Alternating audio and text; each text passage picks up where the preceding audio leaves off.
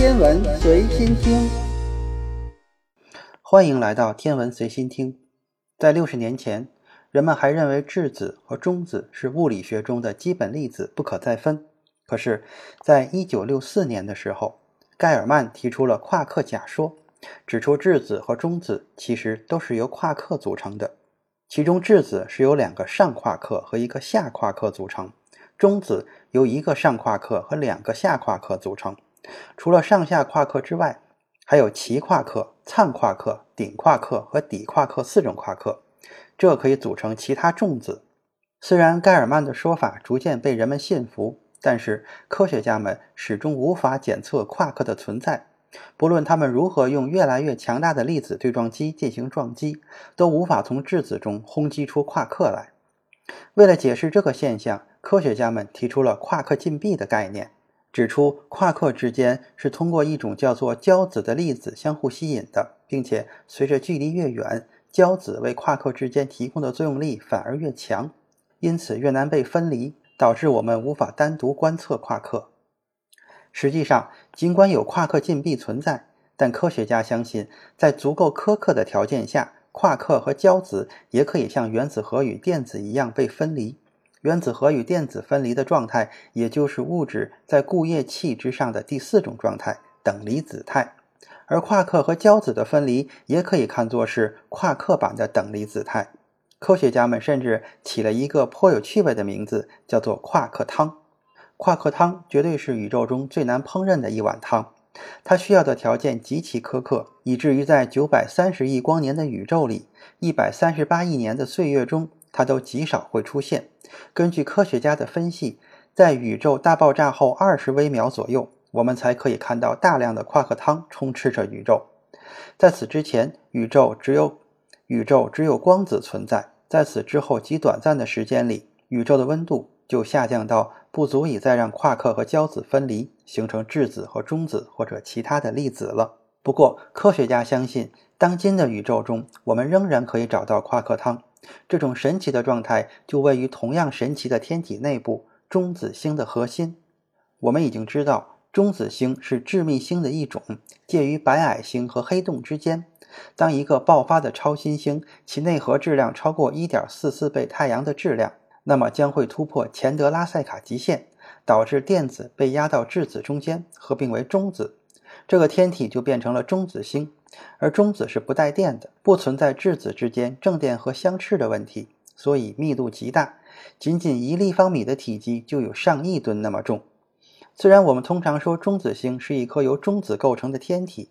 但科学家在差不多四十年前的时候就提出，一些较大的中子星可以在核心区域形成更加恐怖的压力和温度，导致中子也会被彻底压碎，内部的上夸克和下夸克分崩离析，转化为齐夸克。甚至有人推测，在中子星和黑洞之间可能还存在着一种过渡天体，那就是夸克星。这些说法至少在理论上都是成立的。当初的中子星理论也是在类似的过程中被预言，然后在三十年后才被发现并证实的。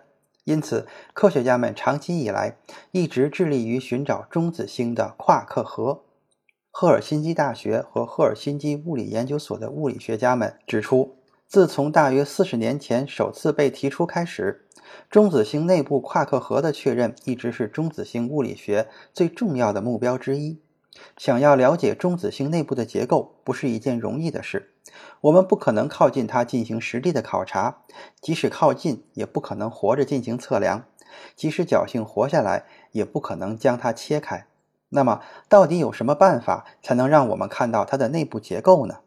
幸运的是，在2016年，我们终于找到了一种工具——引力波。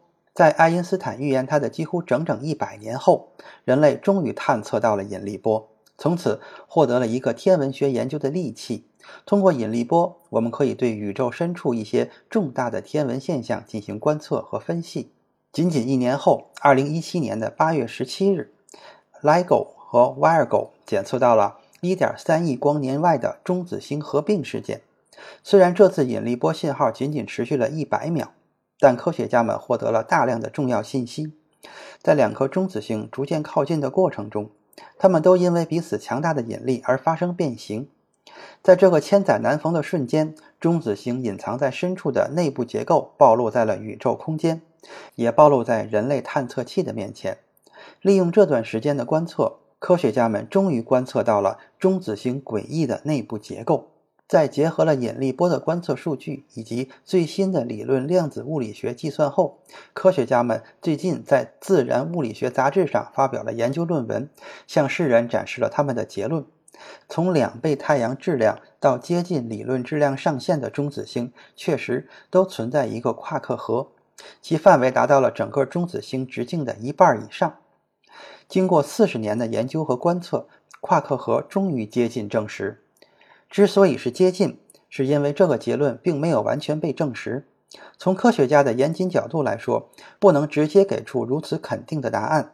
研究团队也明确表示，夸克核只是可以直接解释观测到的现象的一种可能性，并不排除其他可能。计算结果表明，如果这些中子星的核心并非是夸克核，那么这里一定是在发生某些我们还不知道的不可思议的事情。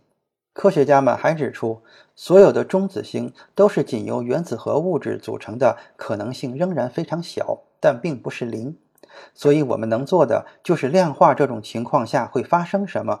简单来说，致密原子核物质的表现势必会极其诡异。比如说，声音的速度几乎可以达到光速。对于科学家来说，研究这种夸克核不仅可以了解中子星的内部。更可以帮助我们理解宇宙诞生的过程。